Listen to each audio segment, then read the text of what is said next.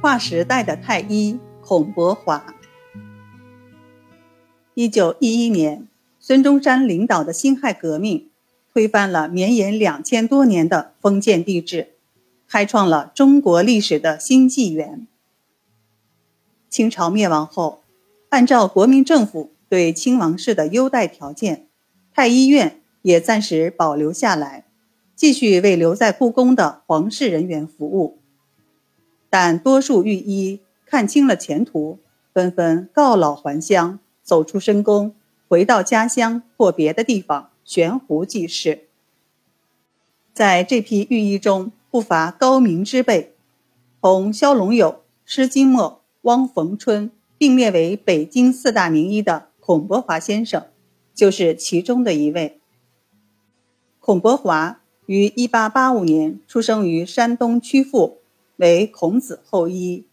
其祖父是清朝进士，精于文学，兼通医理。孔伯华天资聪慧，又成家学，十四岁开始专攻医学，医名传于四方。公元1910年，他二十五岁时，应清廷太医院之聘，来到京城，任医官职务。为皇室服务。辛亥革命后，孔伯华辞去医官职务，悬壶应诊，疗效卓著，而立之年已经誉满京城。孔伯华治学严谨，讲经求博，失古而不拟古，在临床上屡有创新。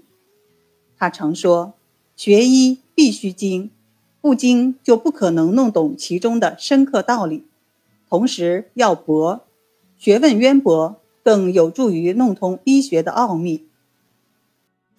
他主张借鉴前人的经验，但更要有独创精神，要有自己的见解，不能食古不化、生搬硬套。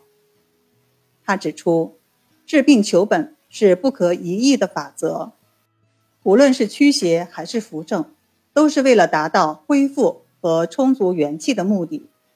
至于是先驱邪还是先扶正，必须参机应变，不可守株待兔，要因人而异，辩证施治。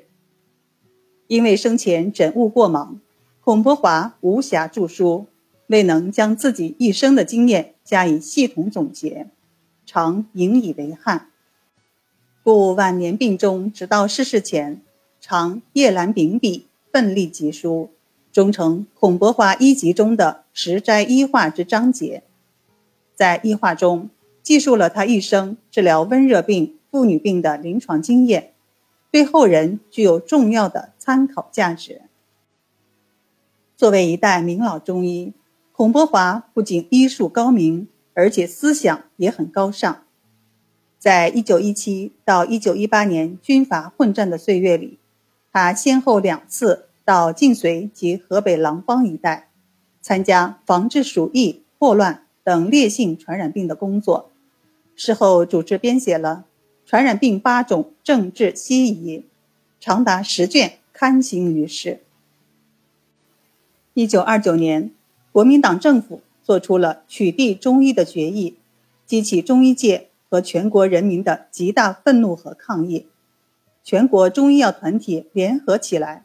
在上海成立了全国医药团体联合会，同国民党政府进行面对面的抗争。当时，孔伯华是华北中医界代表，并被推选为临时大会主席，率领联合赴京请愿团到南京汪精卫国民党政府请愿。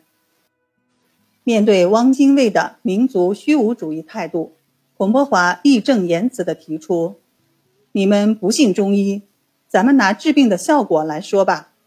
找十二个病人，你们先挑六个病人用西医治疗，其余六个病人给我用中医治疗。汪精卫同意做对比打类，孔伯华分到了分别患有高烧、咳嗽等症状的六个病人。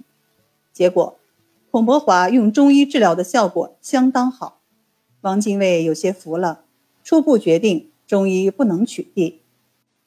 后来，汪精卫把自己的朋友介绍到孔伯华跟前看病，也取得了相当满意的效果。这样，终于迫使汪精卫政府撤销了取缔中医的提案。一九三零年，孔伯华与肖龙友合作创办了北国医学院，培养和壮大中医队伍。肖龙友任董事长，孔伯华任院长，聘请了当时第一流的中医专家，如赵希武、王耀宇、赵炳南、吴彩臣、曹锡珍任教。直到一九四四年，先后毕业学生七百余人，分布在全国各地。成为中医界的骨干人才。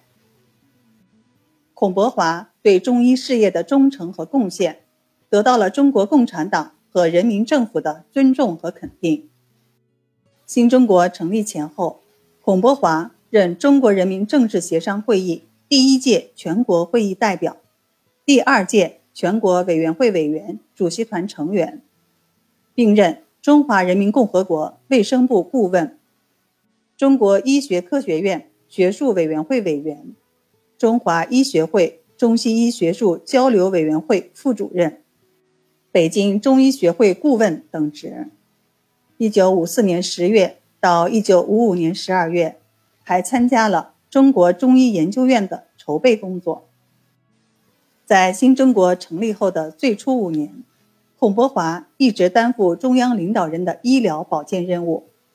他多次受到毛泽东主席的接见，周恩来总理对他非常器重。一九五零年，毛泽东发烧一个多星期，服了西药，打了针，烧不退，就对孔伯华说：“麻烦你给我吃点中药吧。”孔伯华给毛泽东诊了脉，开了药方，让毛泽东吃两到三副。结果，毛泽东吃了两副。就让人打电话告诉孔先生，说烧已经退了。周恩来总理曾经当面表扬孔先生说：“孔老不高谈阔论，务求实效，难能可贵。”一九五五年，七十岁的孔伯华在北京逝世，中央成立了治伤委员会，国家领导人彭真主祭。当日。周恩来亲自到孔伯华寓所吊唁，对家属勉励备至。一九八五年十一月二十三日，为孔伯华诞辰一百周年、逝世三十周年纪念日，卫生部和北京市人民政府举行了隆重的纪念大会，缅怀孔伯华一生为挽救和振兴祖国医学所做的贡献，以及他高尚的爱国主义精神。